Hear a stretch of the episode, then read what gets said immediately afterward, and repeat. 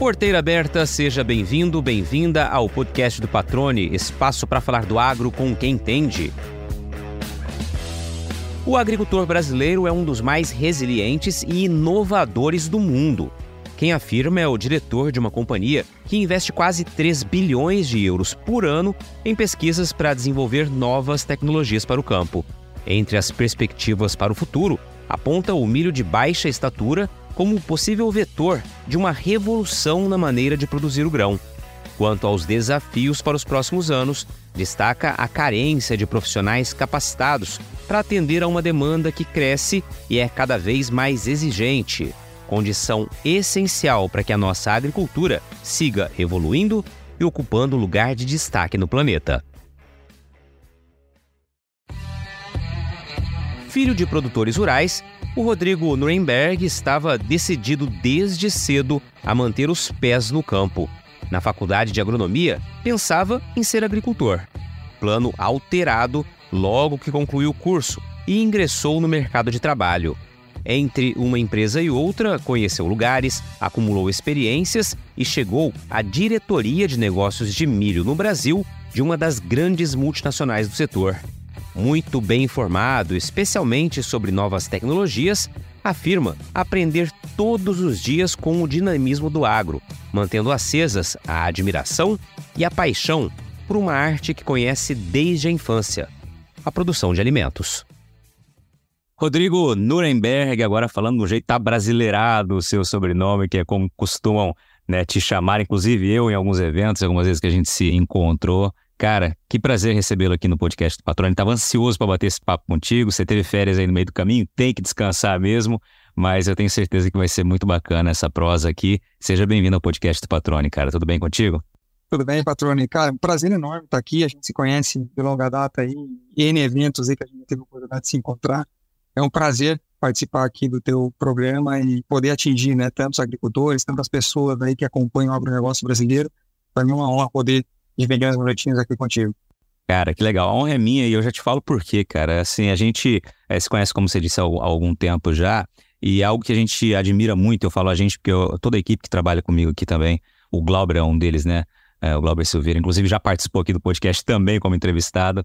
É, como você é um cara que se expressa muito bem, que é muito tranquilo para falar, sabe? Que não tem assunto que você não, não comente. Então, realmente é muito bacana ver pessoas que ocupam lugares de destaque, né, posições estratégicas em grandes corporações, com essa tranquilidade para falar, com essa simpatia, acho que isso é, realmente mostra um pouco da tua verdade, um pouco de quem é o Rodrigo, cara. E é esse Rodrigo que a gente quer ouvir aqui no podcast, cara. Então fica aqui essa, é, esse elogio a você, muito sincero, viu?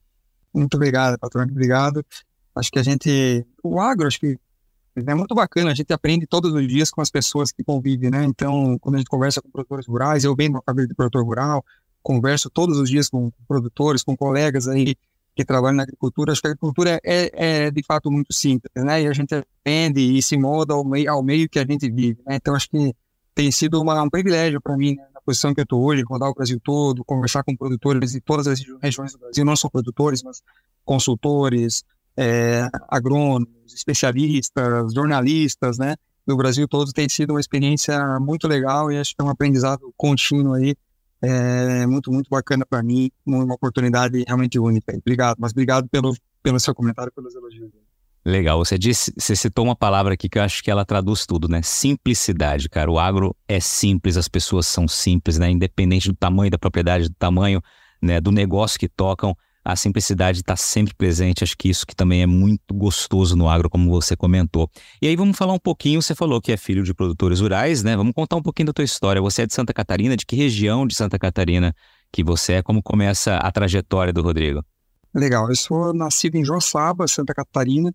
É, sou filho de produtor rural, né, de produtores rurais. Acho que tanto a família do meu pai quanto a família da minha mãe é, vem da agricultura, né? E eu nasci já dentro do, do meio agrícola, né? O meu pai é, e também a família da minha mãe tem propriedades rurais em Campos Novos, Santa Catarina. É, eu tenho é, dois irmãos, né? Eu sou o único filho, né? Que acabou seguindo né, os caminhos da agricultura. Os meus outros dois irmãos é, optaram por outras outras profissões. eu acabei né, me montando muito ao modelo é, de vida do meu pai, sempre foi uma referência para mim, e eu acabei sempre acompanhando ele, né, no dia a dia, sempre gostei muito, e me trouxe é, para a agricultura, né, então a partir daí fiz escola de agronomia, né, faculdade de agronomia, é, diversos estágios, cooperativas, entrei no mercado de trabalho, sempre foi, foi muito inspirado aí pela, pela minha história, né, voltada à agricultura. E tem um fator interessante, como eu te falei, meu pai sempre foi uma referência importante para mim, eu fiz a agronomia para ser agricultor, esse sempre foi meu sonho, né. Eu sempre gostei de fazer agricultura, estar tá lá plantando, colhendo, convivendo na propriedade e tudo mais.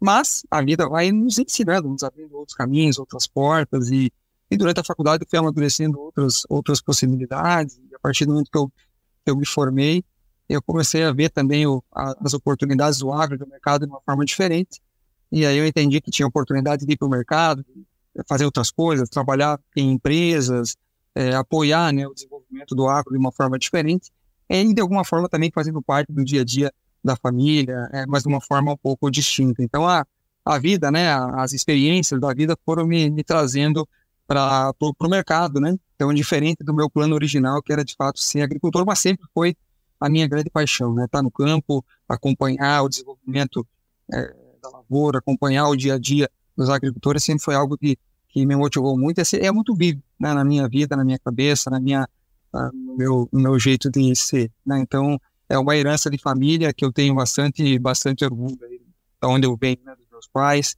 é, que me ensinaram e me mostraram esse, esse caminho. E eu sou um apaixonado pelo agro, apaixonado pela agricultura e, como eu falei já antes, aprendo todos os dias aí com, com o dinamismo né, que a agricultura brasileira tem. É, é fantástico aí o nosso, nosso dia a dia no agro. Né?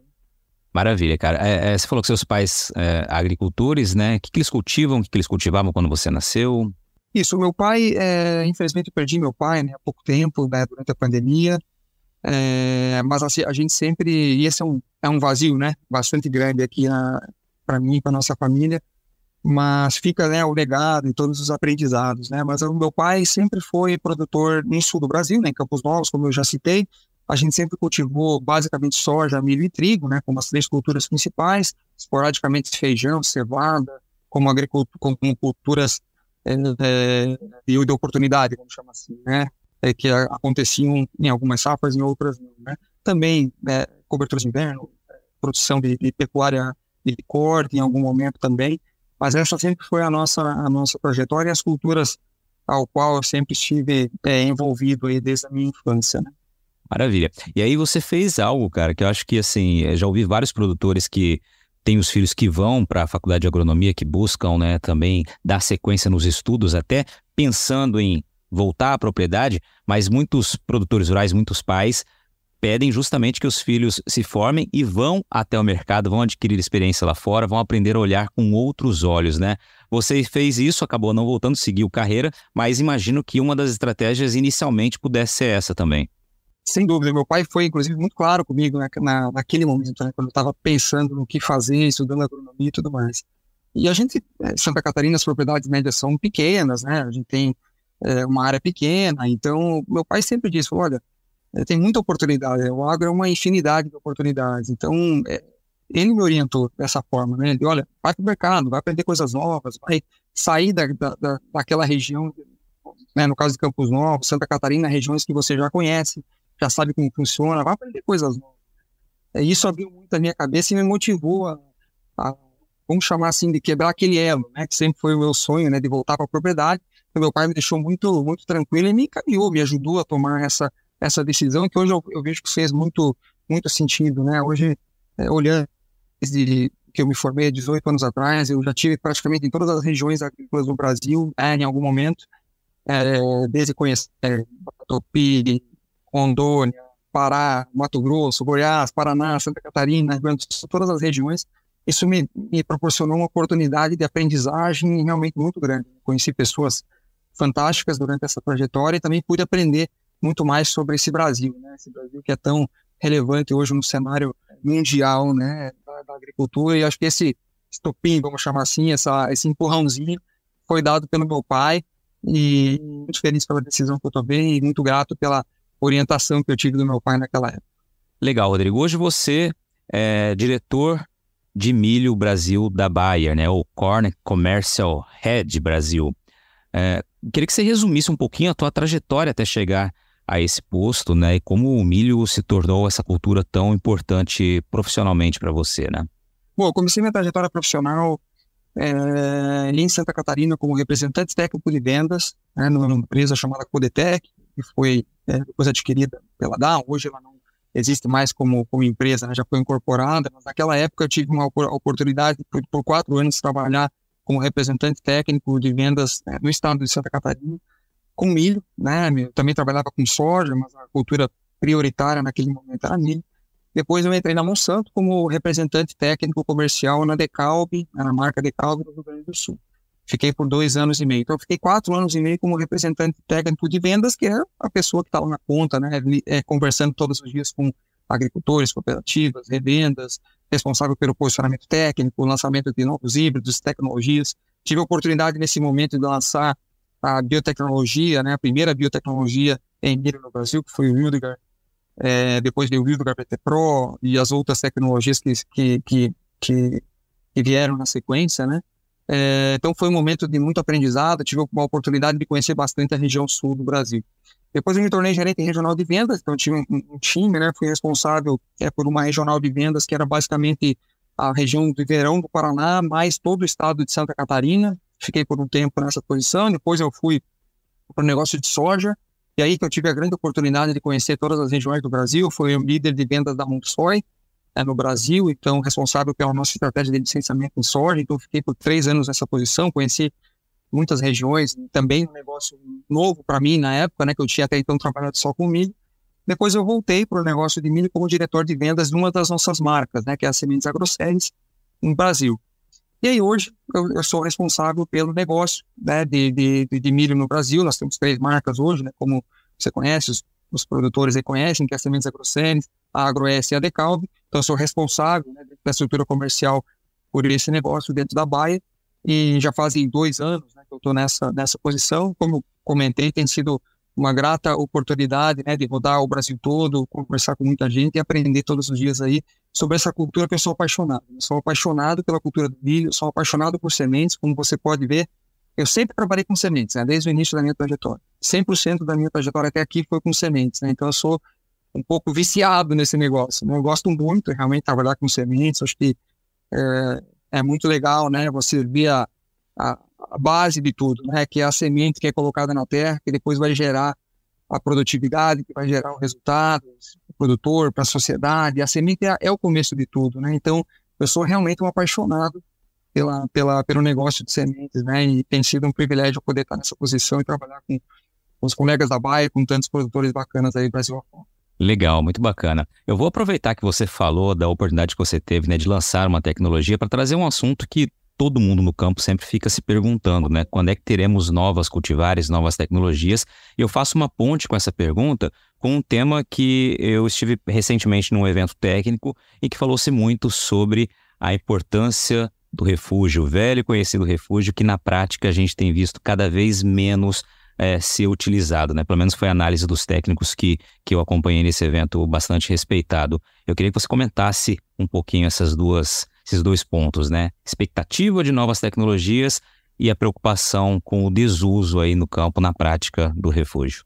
Acho que esse é um tema bem importante. Eu quero tentar explorar um pouco de uma maneira mais ampla, assim, sabe? Acho que conectar com, com um pouco dos desafios, patrônio, que o Brasil tem essa próxima década, né? Faz né, muito pouco tempo aí que o Ministério da Agricultura divulgou as novas projeções, né, para a próxima década aí na agricultura brasileira e o milho, sem dúvida nenhuma, é uma cultura é, importante né, dentro do processo de crescimento de produção, que o Ministério estima em ao redor de 25% até a safra 31, 32, né, e o milho é, é, uma cultura bastante importante dentro desse processo. E grande parte da, da, do crescimento em produção do Brasil vai vir de produtividade. Né? Uma parte vem de, de aumento de área, mas é uma parte pequena, comparada com o que vai, é, o que vai acontecer de transformação nas diversas culturas, né? Algodão, a soja, o milho, entre outras, né? E para isso, né, acho que a gente tem uma, o Brasil é uma prioridade para a Bayer, investe é, globalmente aproximadamente 2,8 bilhões de euros todos os anos é, em inovação, né? E boa parte desse investimento em inovação está relacionado a sementes e biotecnologia. É, então, o que vem pela frente em relação a isso, especialmente no Brasil, é bastante importante. Né? Nós temos uma projeção né, de lançamentos de novas tecnologias dentro dessa década, então a gente deve trazer aí o Smart Corn System, né, que é o milho de baixa estatura, que vai se chamar globalmente Precision, é o nome da, da tecnologia, é, que acho que isso vai ser uma, uma nova revolução, seguramente, para a agricultura é, no Brasil, né, uma oportunidade de manejar a cultura do milho de forma bastante diferente do que a gente maneja hoje, uma cultura de baixa estatura, de repente tem muita oportunidade de, de, testar a população, um adensamento junto com fertilidade, com proteção de cultivos, com tolerância a tombamento, com resistência ou tolerância maior a ambientes de, de menos chuva, por exemplo. Enfim, a gente está estudando ainda, né, obviamente, essa, essa tecnologia no Brasil, mas são N as possibilidades que a gente tem aí de, de fato, trazer uma tecnologia que possa é, revolucionar a forma como a gente cultiva o milho no Brasil. Essa é para quando? Essa é a projeção ao redor de 27, 26, 27, ainda depende de uma série de questões regulatórias e também do desenvolvimento dessa tecnologia ainda no Brasil. Mas a projeção que aconteça ao redor de 27 não é uma data é, oficial ou, de, ou, definitiva, mas é a nossa intenção. E também as tecnologias BT, né, que é tão importante para o cultivo é, de milho no Brasil. Nós temos duas novas proteínas em estudo. Em estudo não, já está em fase avançada de estudo, mas precisa também de todo o processo regulatório acontecer, não só no Brasil, é, que já está é, finalizado, mas em outras regiões que compram né, o milho brasileiro, essas aprovações precisam acontecer globalmente, né? Essas novas tecnologias com novas proteínas, com novos modos de ação, vão trazer, de fato, mais longevidade à biotecnologia, maior eficiência das biotecnologias do Brasil. Daí eu conecto com o ponto do refúgio. Né? Eu acho que o refúgio é o ponto base. Né? Então a gente tenta trazer novas tecnologias ou novas proteínas BT, com novos modos de ação, justamente para evitar o processo de resistência ou poder dar mais longevidade às tecnologias para que o agricultor possa se beneficiar disso é, por muitos e muitos e muitos anos. Né? Mas a, o benefício é, depende também do bom uso né, da, da tecnologia. E a utilização de refúgio ela é fundamental para que a gente consiga manter as tecnologias aí né, disponíveis e eficientes, principalmente, né? Porque ela justamente garante, né, com que as, as pragas, né, a população de pragas alvo, ela continue de fato suscetível à tecnologia, e isso acontece através da reprodução dessas pragas nas, nas áreas né, onde a tecnologia não está presente, que é de fato o refúgio. Então, quando a gente não faz o refúgio, quando o agricultor não faz o refúgio, é, de fato está contribuindo para que a pressão né, de seleção das pragas que são tolerantes à tecnologia aumente. A partir do momento que a população aumenta, a tua tecnologia fica mais desprotegida e pode trazer consequências em relação à eficiência. Então, como todo o produto, né, como produtos químicos, ou como fertilizantes, ou como máquinas, ou como qualquer coisa, né, é, a biotecnologia também precisa ser utilizada da forma é, correta, para que a gente consiga manter ela de fato eficiente. Então, o refúgio é sim uma grande é, ferramenta para que a gente continue aí por décadas é, utilizando né, dos benefícios ou usufruindo né, dos benefícios da biotecnologia. E claro, né, Patrone, a gente sempre fala da biotecnologia como uma ferramenta de manejo de pragas, manejo integrado de pragas, né, que é uma ferramenta de manejo. Claro que ela precisa estar sempre embarcada em híbridos de milho com alto potencial produtivo, que as coisas caminham juntas, né? Então, o objetivo final é o produtor produzir mais de forma sustentável, né, e, e ter mais rentabilidade. E isso é uma, é uma soma de diversas coisas, né? Entre elas, o lançamento de genética de elite, né, de alta performance, combinado com tecnologia, combinado com manejo, seja de fertilidade, de produtos químicos, de uso de máquinas agrícolas mais eficientes, de forma sustentável, agricultura digital, né, em, talvez é, envolvendo todo esse arcabouço de ferramentas que a gente tem, para que a gente possa, no final, produzir, de fato, mais por hectare de forma sustentável. De novo, é, a, o aumento de produção no Brasil é vir de produtividade. Então, a gente precisa, de fato, continuar investindo e a Baia tem um compromisso com o agricultor brasileiro de investir fortemente nisso e trazer inovação e tecnologia para a cultura do milho, que é tão importante para o cenário agrícola brasileiro.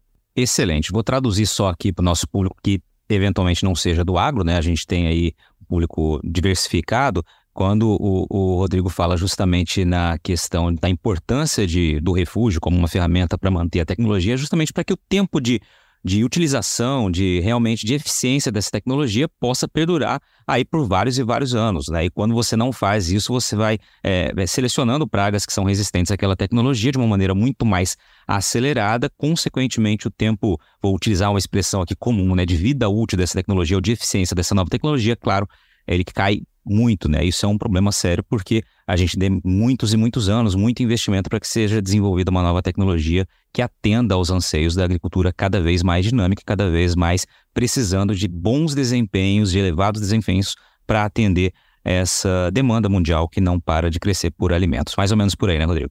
Exatamente isso. Acho que esse é o, o correto entendimento. Maravilha. Agora, só para fechar esse, esse ponto aí, Refúgio, que abriu um leque muito bacana aqui desse bate-papo. Quais são os pontos principais que vocês entendem? Quais são os principais motivos que culminam nesse desuso nesse, é, do jeito que deveria ser feito do refúgio? Onde é que está o problema? Essa é uma pergunta, patrão, difícil de responder, sabe? Mas eu vou te dar uma, uma, perspectiva daquilo que a gente que a gente escuta, né, dos agricultores. A gente pergunta muito isso para os agricultores, né? Então, talvez minha resposta aqui não pode ser considerada uma resposta com pode ser uma resposta com um desvio, um desvio é, natural, né? Então, acho que é uma, uma amostragem, acho que é a palavra correta aqui das conversas que a gente tem. Mas acho que assim, a tecnologia ela traz um, uma série de benefícios para os produtores um deles é a facilidade do manejo. Então, quando você tem uma cultura é, tolerante às principais pragas e que você não precisa entrar né, nessa, nessa, nesse talhão para manejar essas pragas, isso traz facilidade, traz economia, traz uma série de questões para o dia a dia e para o resultado operacional do agricultor. Quando você traz o refúgio, a lavoura de refúgio exige né, um manejo diferente, porque ela é uma cultura que ela não pode ser deixada é, e até como tem pessoas, né, como você disse, na noção do agro, não pode ser deixada ali para que aconteça, que as pragas estraguem, não. É 10% da área, ou X% da área que precisa produzir também, né? Precisa trazer resultado é, econômico aí para o agricultor. Então, ela precisa ser manejada, mas ela, de alguma forma, exige mais é, do agricultor, exige mais aplicação, exige um investimento de tempo, né, de aplicações operacional maior, e isso acaba trazendo desafios é, para a adoção sabe? Eu acho que esse talvez seja um dos pontos principais. Em algumas regiões do Brasil também é verdade, acho que a gente não pode deixar é, se eximir de toda a responsabilidade, ou talvez dizer que o agricultor né, é o responsável, não é isso que eu estou querendo dizer. Tem algumas regiões do Brasil que tem também híbridos de milho com potencial produtivo menor do que os, os híbridos BT que traz um resultado naquela área, mesmo você manejando, um resultado um pouco menor. Então, o desafio nosso como empresa também é garantir que a oferta de híbridos não BT esteja adequada do ponto de vista de produtividade. E nós temos dentro do nosso pipeline aqui da Bayer, é, como, como empresa, esse objetivo, né, de lançar de maneira frequente híbridos não BT para compor a nossa estratégia de refúgio híbridos com alto potencial produtivo, com híbridos com potencial produtivo, inclusive, às vezes até maior lembra? Mas que não seja maior, que seja minimamente igual, né? com uma referência genética igual aqui, aos híbridos BT, para que o agricultor tenha, de fato, uma ferramenta produtiva, que ele possa proteger essa produtividade e ter resultado econômico daquela área. Então, mas esse é um desafio da indústria, né? Então, acho que toda a indústria, né, não é só a Bayer, todas as empresas né, que trabalham com sementes precisam fazer isso, né? Precisam investir né, em pesquisa, desenvolvimento, em produtos, em híbridos, em milho, é, que com alto potencial produtivo para que esteja adequado a essa estratégia de refúgio e também falar muito sobre isso, né? É, com os agricultores, com os canais de distribuição, cooperativos. Acho que isso é, é uma chamada, não é que não é da Bayer, é uma chamada da indústria como um todo, porque todas as empresas têm é, biotecnologia e todas as, as biotecnologias só vão perdurar se o refúgio acontecer. Então, acho que é uma responsabilidade da indústria. Então, assim, tem uma chamada forte para o agricultor, que acho que tem que estar sensível à, à adoção do refúgio, mas também uma responsabilidade da indústria de, de, de trazer né, híbridos que têm potencial produtivo, e esse é um compromisso, inclusive, nosso da Baia, de trazer híbridos que possam ajudar o produtor a implementar essa estratégia de refúgio. Acho que é um trabalho coletivo, uma parceria, assim como sempre. Né? Acho que a parceria da indústria com o agricultor é o único, único jeito das coisas darem certo. E agora uma pausa no bate-papo para dar um recado a você que é produtor ou produtora rural já tá na hora de pensar na próxima jogada, hein? Então, que tal mirar na semente e acertar em ótimos resultados para sua lavoura? A Agrosol tem um portfólio completo para sua safra 2023-2024, com opções de cultivares de soja para os diferentes contextos e realidades de todo o cerrado brasileiro, com as melhores tecnologias dos principais obtentores do mercado. Além de sementes de soja de alta qualidade, a Agrosol também oferece tratamento de sementes industrial com certificação de excelência pela Singenta, serviço de entrega, posicionamento de cultivares, ajuste fino de plantio e um acompanhamento especial do time de campo. Para saber mais, é só acompanhar as redes sociais da Agrosol e acessar o portfólio 2023-2024 pelo site www.agrosolsementes.com.br. Lembre-se sempre que uma safra inteligente começa com estratégia. Agrosol Sementes, germinando o futuro.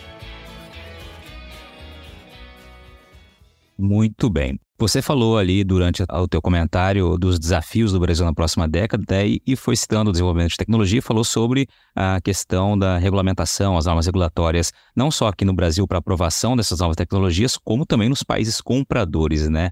E aí é realmente também algo que é preciso ser entendido, né? Porque, especialmente por quem não é do campo, muitas vezes uma tecnologia que é utilizada aqui com todas as aprovações necessárias, todos os critérios atendidos, ela ainda não pode ser vendida em outro país por um determinado motivo aí. Eu queria que você comentasse um pouquinho rapidamente sobre isso para a gente não deixar passar também em branco esse tema. Legal. Acho que todas as tecnologias que são comercializadas né, pelo Brasil, elas precisam ser aprovadas é, no Brasil, né, para utilização dentro do país. Isso é um processo bastante rigoroso, né, é, do ponto de vista sanitário, né, uma série de, de questões, né, então passa por um processo regulatório bastante rígido, né? É, segurança alimentar, uma série de questões. Mas a partir do momento que ele é aprovado dentro da, da no caso da CTNBio, dos órgãos regulatórios né, do, do, Brasil, a gente precisa ter essa, essa aprovação nos, nos, países que compram, né? É, essa, essa, esse milho é da, do Brasil. E a gente vende milho para muitos países. Né? Então, por isso que esse é um processo moroso. Né? Então, não é só aprovação no Brasil, já podemos comercializar. Nós não temos controle sobre para onde vai o milho. Né? Então, a partir do momento que não existe aprovação por países é, que compram, a gente não, não pode, né? tem como né? É, comercializar esse produto que vai se tornar grão, que vai ser exportado, e se não tem aprovação de outros países. Então, é assim que o processo funciona, né? seja para milho, para soja, para qualquer algodão, para qualquer tecnologia especialmente para as que são é, utilizadas para consumo humano, né, existe um processo bastante rigoroso, não só no Brasil, mas no mundo todo. Então, é um processo que demora tempo, né? Então, a gente tem que trabalhar em todos os países, né, com os processos regulatórios de cada país, para que a gente consiga as aprovações locais né, de segurança, segurança alimentar, uma série de questões, para que a gente consiga garantir a, vamos chamar assim de livre, né, é, comercialização do grão, né, do agricultor, para qualquer país que seja. Né? Então, é, em linhas bastante resumidas, é mais ou menos assim que o processo funciona. Né? Perfeito. Continuando na linha dos desafios, Rodrigo, uh, quais são os pontos de maior preocupação que vocês elencariam né, quando a gente fala em milho, a gente fala em país e fala também em comércio exterior? Olha, eu acho que o Brasil vive um momento no agro bastante positivo, né, em linhas gerais. Né? Se a gente olha os números falando de milho né, no Brasil, é impressionante né, o crescimento que a gente vem alcançando em, em, em, produtividade e o quanto o Brasil tem se tornado referência em uso de tecnologia, em aceleração de resultado de produtividade, mas também é, a expressão que o Brasil tem hoje do ponto de vista de comércio exterior né, do grão. O Brasil hoje é o terceiro maior produtor, deve se tornar o maior exportador de milho do mundo, assim como já é em outras diversas é, commodities agrícolas, né? E acho que isso traz uma certa um certo compromisso, uma, uma maior responsabilidade ainda em relação ao, ao que vem pela frente, né? Acho que o que eu acho positivo dessa história é que o agricultor brasileiro, ele é seguramente, acho que dá para, posso afirmar isso, seguramente um dos mais inovadores é, do mundo, um dos que mais adota rapidamente é, novas tecnologias e pelo ambiente que a gente está, né, verão, safrinha, situações climáticas muito é, diversas, né, ele seguramente é um dos produtores, se não o mais resiliente é, do planeta. Né? Acho que isso nos dá bastante segurança para investir, porque o Brasil, de fato, é um ambiente onde o agricultor e a agricultura é muito resiliente, e apesar dos pesares, né, temos crises que acontecem de anos em anos, seja por commodity, seja por clima, seja por diversas razões, mas é fato que o Brasil continua produzindo mais alimentos a cada ano nas, nas principais culturas, se torna cada vez mais referência em, em uso de tecnologia, inovação, etc. Eu acho que a gente sempre enfrenta barreiras, né? Eu acho que como qualquer negócio, a gente passa, inclusive nesse momento, por uma um cenário agrícola um pouco mais incerto, né? Porque a gente passa por uma, por uma situação de commodities mais, mais pressionada, é, margens mais pressionadas quando comparado aos últimos, principalmente três, quatro, talvez até cinco anos, né? Nada é, crítico no sentido assim, as margens continuam positivas, a gente vai continuar conseguindo caminhar. Mas eu acho que o ponto é esse, a gente conseguir passar por essas é, oscilações naturais do mercado sempre de forma positiva, né? E acho que o lado bom disso também, patrão, eu tenho conversado muito também com os produtores aí, especialmente de janeiro para cá, quando começou um pouco dessa, dessa pressão de mercado, desse momento diferente né, da agricultura. É, uma coisa é muito interessante. N conversas que a gente tem aí, Brasil afora, uma coisa é muito interessante. A cabeça da grande maioria dos agricultores no Brasil sempre está voltada para produtividade. Não deixar de investir em inovação, em produtividade porque é mais ou menos assim, né? Ouvindo, ouvindo da, boca de muitos produtores, né? Se a margem está apertada, produzindo muito, que é o que está acontecendo, né? Produtividade recordes em safrinha, milho segunda safra. Produtividade recordes em soja, produtividades muito boas em trigo, entre outras, né? E está difícil, imagina eu ir para uma linha de, de, de, produzir menos, né? Ou de ser conservador aqui. A, a chance de dar errado é maior do que eu continuar com a minha cabeça voltada para a produtividade. Por quê? Porque as propriedades têm custos fixos, tem funcionário, tem arrendamento, tem compra de máquina, tem financiamento de máquina, tem compra de terra, tem parcela disso, parcela daquilo. Isso não muda, né? Eu produzindo mais ou menos não muda. Né? Então, eu tenho escutado muito isso que me dá bastante, é, não sei qual é a palavra correta para usar, mas me dá bastante otimismo, apesar do momento desafiador que o, que, que o agro talvez vive nessa nessa incerteza, mas do otimismo, porque a cabeça do produtor brasileiro continua voltado em produzir, né, para conseguir passar por essa por essa fase de maneira de maneira mais rápida.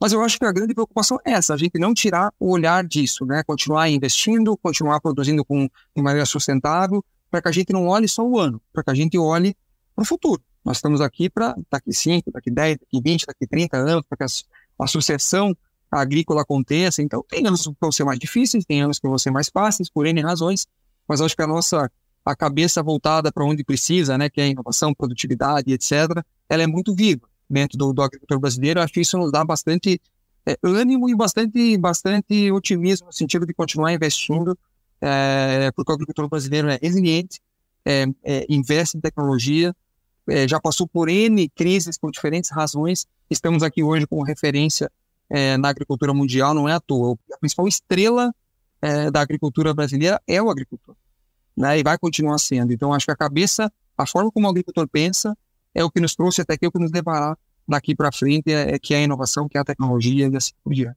Legal. Rapidamente aqui, Rodrigo, nosso tempo está correndo. Eu sei que você também tem agenda daqui a pouquinho, mas vamos lá. No campo, na lavoura, quais seriam os principais desafios? Aí pode ser em tópicos, tá? Que vocês enxergam pro, pro agora, para os próximos anos agora. Assim, Ana, existe um desafio grande de os agricultores, né, nos relatam muito de serviço, né, seja de mão de obra. Então, cada vez mais, acho que a adoção da tecnologia vai nos ajudar é, em uma série de questões, mas eu acho que a mão de obra, é, capacitação, né, no meio agrícola como um todo, é cada vez mais importante. A gente vive uma era digital onde toda a cadeia precisa estar bem preparada para isso, máquinas cada vez mais modernas, tecnologias que exigem mais é, investimento, uso mais adequado. Então, acho que a gente trabalhar essa conscientização, aceleração da capacitação do campo como um todo, seja técnica, seja operacional, em todas as frentes, seja do agricultor na fazenda, seja das empresas, né, com as pessoas que estão lá na ponta apoiando o agricultor, é o grande ponto, né? Como que a gente acelera né, a capacitação, é, seja operacional, seja técnica, das pessoas que estão vivendo o agro, para que a gente consiga levar a agricultura para onde ela precisa estar. Eu acho que esse é um dos grandes calls aí, talvez, do momento, né? A gente fala com agricultores, fala, qual é o grande desafio? Pô, eu tenho tecnologia, tenho um monte de coisa aqui, mas preciso é, é de gente para fazer isso, né? Então, como que eu capacito as minhas pessoas, né?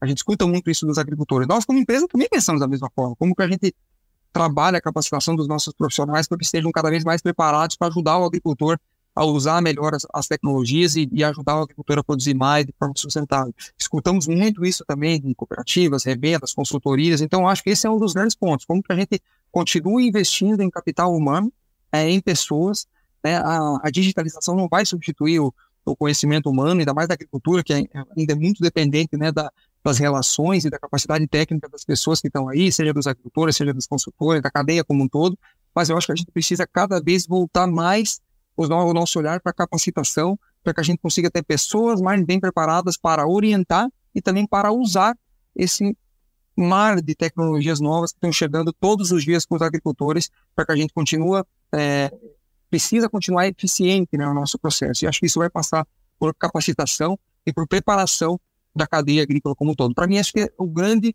ponto, né, que como, como agricultura ou como cadeia, acho que a gente precisa estar bastante, bastante atento. Você falou do desafio aí dos próximos 10 anos, próxima década, então eu te pergunto agora como você enxerga o milho brasileiro, sei lá, nos próximos 20 anos, né? Tanto você quanto eu já temos aí quase duas décadas na profissão, vimos, acredito que você não viu passar, foi muito rápido, então a gente sabe que 20 anos passam muito ligeiro, né? Como você enxerga muito. o nosso milho? Olha, é, é, até difícil de pensar, né? Eu fiz uma reflexão há pouco tempo atrás, quando eu estava na faculdade, ao redor de 20, 20 e poucos anos atrás, a produção de milho no Brasil era completamente diferente do que é hoje, completamente diferente, né? Existia um verão é, muito forte, muito consolidado, com produtividades médias já altas, né? 150, 160 sacos, era, era consistente ver isso em várias regiões de, de verão do Brasil naquela naquela época, né, mais de 20 anos atrás, a safrinha era estava se consolidando em muitas regiões do Brasil, a safrinha ainda era uma cultura ou uma estratégia de, de muito mais otimização de maquinário, área, é, funcionários, do que talvez uma cultura que trouxesse rentabilidade para o agricultor. Não existiam é, híbridos de milho voltados a, a regiões específicas de safrinha. Na época era muito comum utilizar híbridos de verão para mandar para a safrinha. Né? Então, a, o portfólio de híbridos que existia no mercado era muito menor do que existe hoje. É, e a área da sapinha era, era, o verão era muito mais relevante que a sapinha. Hoje, olha onde a gente está, né? O verão representa hoje aproximadamente 5 milhões de, de hectares, 4,5, 5 milhões de hectares. Sapinha, mais de 17 milhões de hectares. Hoje é muito comum a gente ver na sapinha produtividades de 180, 190, 200 sacas por hectare, produtividades já equivalentes a médias de verão em muitas regiões já consolidadas e a safrinha passou a fazer parte é, do resultado, de fato, econômico do agricultor brasileiro já há muito tempo, não é de agora, mas já há muito tempo que a, a safrinha, a, segunda safra faz, a safrinha naquela época era safrinha, hoje é a segunda safra, até pela relevância, né? Ela faz parte da composição econômica aí da, das propriedades no, no, Brasil. E olha que interessante, há 20 anos atrás, nós, na Bayer, montamos uma série de estações de pesquisas voltadas à safrinha. A nossa estação de sorriso está completando esse ano 20 anos. Então, veja, há 20 anos atrás nós montamos uma estação para começar a fazer produtos mais customizados. Olha, existe uma safrinha, a safrinha vai, a segunda safra vai crescer muito aqui no Mato Grosso, na região dos Cerrados, por exemplo, nós precisamos desenvolver tecnologias, produtos mais voltados para a realidade do, do, do, do agricultor daquela região. E nós estamos comemorando esse ano 20 anos da nossa estação de sorriso. Ou seja, hoje a segunda safra, diferente do que era 20 anos atrás, ela é uma segunda safra que nós temos híbridos de milho voltados para as diversas regiões do Brasil, que não se planta no sul, se planta somente nos cerrados. O híbrido da safrinha do Paraná é diferente do que é do Mato Grosso, ou seja, a customização né, da, da, da, da, opera, da, do negócio de milho aconteceu nesses últimos 20 anos de uma maneira muito rápida, que a gente de fato nem viu passar. Patrônio, o que vai vir daqui 20 anos é uma pergunta muito difícil de, de responder, mas o que eu acredito? Eu acredito numa mudança na forma de produzir milho. E eu acredito muito que com a chegada do milho de baixa estatura, a gente vai é, trazer uma oportunidade para, junto com a cadeia, né, a Bayer com a tecnologia, mas junto com a cadeia, junto com toda a cadeia, né, é, entender né, oportunidades de cultivar milho de uma forma muito distinta. Há 20 anos atrás também se plantava sapinha com 40 mil sementes por hectare, em muitas regiões do Brasil. Hoje, tem muitas regiões que plantam com 80 mil sementes por hectare. Com milho de baixa estatura, isso vai para onde? E se eu trabalhar nitrogênio, se eu trabalhar fertilidade, se eu utilizar as ferramentas digitais, né, com Climate Field View hoje, já com milhões e milhões de hectares conectados, né, para ajudar o agricultor a tomar melhores decisões, fazer recomendações por talhão, fazer recomendações por zona de manejo, onde eu posso extrair mais daquele pedaço do solo, onde, eu, onde eu não, não adianta investir porque eu não tenho capacidade de solo para trazer um resultado para o agricultor o digital vai transformar, de fato, junto com as novas tecnologias e híbridos, o digital vai ajudar a transformar a forma como a gente produz milho no Brasil. E as novas tecnologias vão ajudar. Então, eu acho que é, um, é difícil prever, mas eu acho que a gente vai, daqui pouco tempo, começar a experimentar coisas que talvez eram impensadas há pouco tempo atrás e que vai levar, especialmente o Brasil, para um patamar de produtividade e de representatividade na cadeia do milho ainda maior do que é hoje. Eu estou muito empolgado com o que vem pela frente, muito mesmo. Eu quero muito poder participar e poder contribuir é, com essa evolução. Participar disso é muito legal, né? Olhar para trás e ver o que aconteceu, mas olhar para frente, é, nossa, tem tanta oportunidade aqui, de aprendizado, que acho que vai nos trazer muita coisa boa para o futuro e a gente está aqui como empresa para ajudar o produtor a produzir mais de forma sustentável, através da transformação é, digital com sustentabilidade. Acho que esse é o nosso compromisso. Você deixou quicando, eu não vou deixar de perguntar isso, né, cara? Você falou dessa expectativa com milho de baixa estatura. Vocês já trabalham com um alvo de produtividade, um potencial aí que já se sabe que pode chegar? A gente não tem um número ainda, a gente vem estudando isso nas nossas estações já há algum tempo, né? Então, o milho de baixa estatura já está no Brasil há algum tempo, né, num ambiente é, bastante controlado, para que a gente consiga entender né, qual vai ser a oportunidade. Claro que isso é um, é um casamento de uma série de coisas, né? É a genética que está embarcada, a tecnologia, é o ambiente, é a resposta né, que a cultura tem a determinado investimento, seja em população, correlacionado com nitrogênio, correlacionado com potássio, fósforo, outros nutrientes, é o quanto proteção de cultivos, né, é, com fungicida ou com outros produtos né, de proteção de cultivos pode ajudar a proteger essa produtividade. Estamos estudando questões relacionadas à eficiência da assimilação da luz, né, como você vai ter mais plantas, você pode ter uma, uma a transformar né, mais luz em produtividade, então, como é, porque a planta, a planta é menor, você consegue captar mais energia né, para transformar isso em produtividade. Tem uma infinidade de possibilidades que os nossos cientistas estão é, estudando, patrônio, mas nós não temos ainda um número, um número oficial né, para poder divulgar. Existe a crença, né, a gente acredita muito que isso vai vir trazer produtividade. Tem uma coisa por trás do lançamento de qualquer tecnologia, de qualquer híbrido, né, patrônio, que é o que o agricultor espera que é produzir mais. É, então ele precisa ser mais, é, entregar mais valor né, para o agricultor e para a agricultura do que, do que o que ele já tem hoje. Né? Então, é, essa é a, nossa, a base do nosso estudo. Agora, quanto isso vai trazer de incremento, a gente ainda não tem um número e eu também acho que isso vai ser gradual. Né? Eu acho que vai ser gradual. Vai ter regiões que isso vai, vai potencializar muito, tem regiões que o potencial talvez não vai ser tanto, é, depende muito da, da, do nível de uso de tecnologia do agricultor, da região que ele está inserido, se é verão, se é safrinha, uma série de questões envolvidas, mas eu acho que o potencial é muito grande, vai depender de cada região e também vai ser de uma forma gradual. Mas eu, eu tenho bastante segurança de que a gente vai poder comemorar bons resultados aí junto com os nossos agricultores no futuro, né, após aí o lançamento dessas novas tecnologias. Você está ouvindo o podcast do Patrone. Agroinformação com quem entende.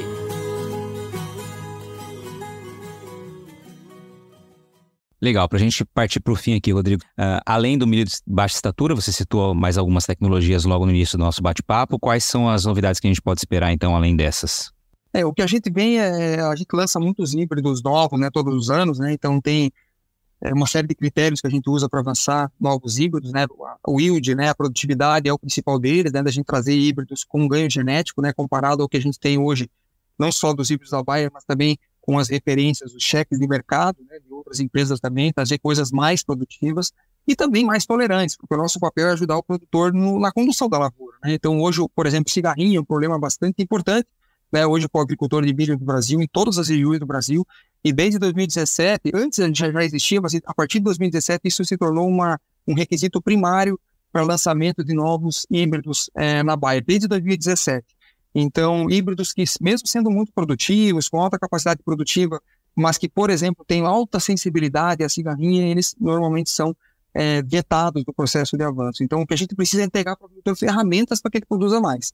E hoje, por exemplo, cigarrinha é um dos grandes problemas que o agricultor precisa enfrentar e a indústria precisa ajudar o produtor a enfrentar. A gente sabe que a escolha de um híbrido é, tolerante é uma das ferramentas, tem outras diversas aí, que a gente vem falando ativamente, né, o mercado todo vem falando ativamente aí, que é importante, né, controle de milho voluntário, utilização é, de, de, manejo químico, etc, etc, etc, mas a escolha do híbrido é fundamental para a gente poder enfrentar é, questões relacionadas à cigarrinha. E o nosso compromisso é trazer híbridos cada vez mais tolerantes para ajudar o agricultor a enfrentar é, esse problema que é tão, tão importante. Então, é, o que vem são novos lançamentos, novos híbridos, híbridos que ajudam o produtor, é, que sejam, sejam ferramentas, de fato, para o agricultor produzir mais, produzir melhor. O que vem pela frente é, é novas soluções digitais, né, como o Bairro Valora, que também é bastante importante. O Bairro Valora é uma ferramenta de compartilhamento de risco que a gente está ainda em fase pré-comercial né, no Brasil, mas a gente faz um estudo junto com os agricultores que estão participando para entender se a gente tem oportunidade de aumentar a densidade, onde pode, onde não pode, a gente compartilha esse risco com o agricultor.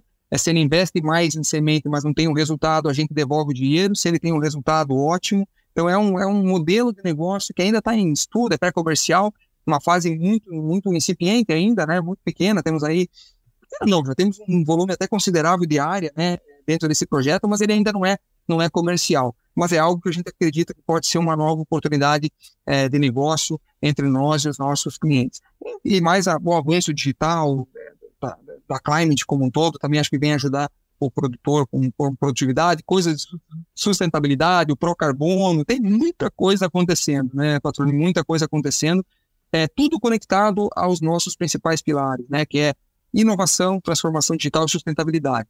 Esses são os três pilares-chave da divisão agrícola da Bayer no mundo, né? E aqui no Brasil, nosso compromisso é trazer híbridos, tecnologias, ferramentas digitais, Bayer Valora, é, é, Climate Food View e sustentabilidade, né? Tem esse o projeto Procarbono, que é muito inovador, mais de 2 mil clientes conectados aí no Brasil ao projeto Procarbono para demonstrar, ou para tentar, né, junto com a cadeia, junto com a Embrapa e diversos outros outras entidades, é tentar desenvolver é, cada vez mais uma agricultura é, mais sustentável, de baixo carbono, e a gente também está sendo bastante pioneiro, né? estamos sendo pioneiro é, com esse projeto de sustentabilidade, junto com, com dois mil agricultores e junto com toda uma cadeia é, Embrapa, entre outros, né? para tentar trabalhar fortemente as oportunidades de sustentabilidade no Brasil. Então, acho que tem muita coisa para vindo e, e eu estou muito se dá para notar, né? Acho que eu estou muito empolgado com o que, com o que vem pelo, pela frente. Eu sou grato, né? Muito feliz por fazer parte do é, estar no Brasil nesse momento. Acho que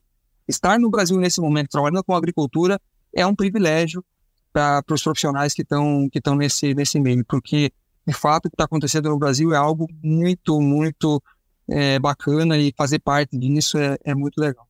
Muito bem, seu Rodrigo. Chegamos aqui na reta final e a gente tem nesse momento aqui todos os nossos convidados, convidadas que passam pelo podcast, chega nessa reta final com uma pergunta. Na verdade, não é uma pergunta, é uma provocação, né? É o momento para que você responda aquela pergunta que você nunca respondeu ainda, que nunca lhe foi feita, ou seja, tem essa pergunta, existe essa pergunta que você gostaria um dia que alguém fizesse não foi feita até hoje. Se não tiver essa pergunta, fica aquela aquela mensagem padrão para que você deixe seu recado aqui para todo mundo que está ouvindo.